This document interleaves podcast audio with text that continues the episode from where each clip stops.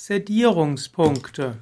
Sedierungspunkte sind sogenannte Abschwächpunkte, auch Xie-Punkte genannt, XIE-Punkte.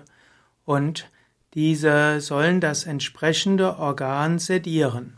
Man kann sagen, jeder Meridian hat einen Sedierungspunkt und mit diesem Sedierungspunkt kann man das Organ beruhigen.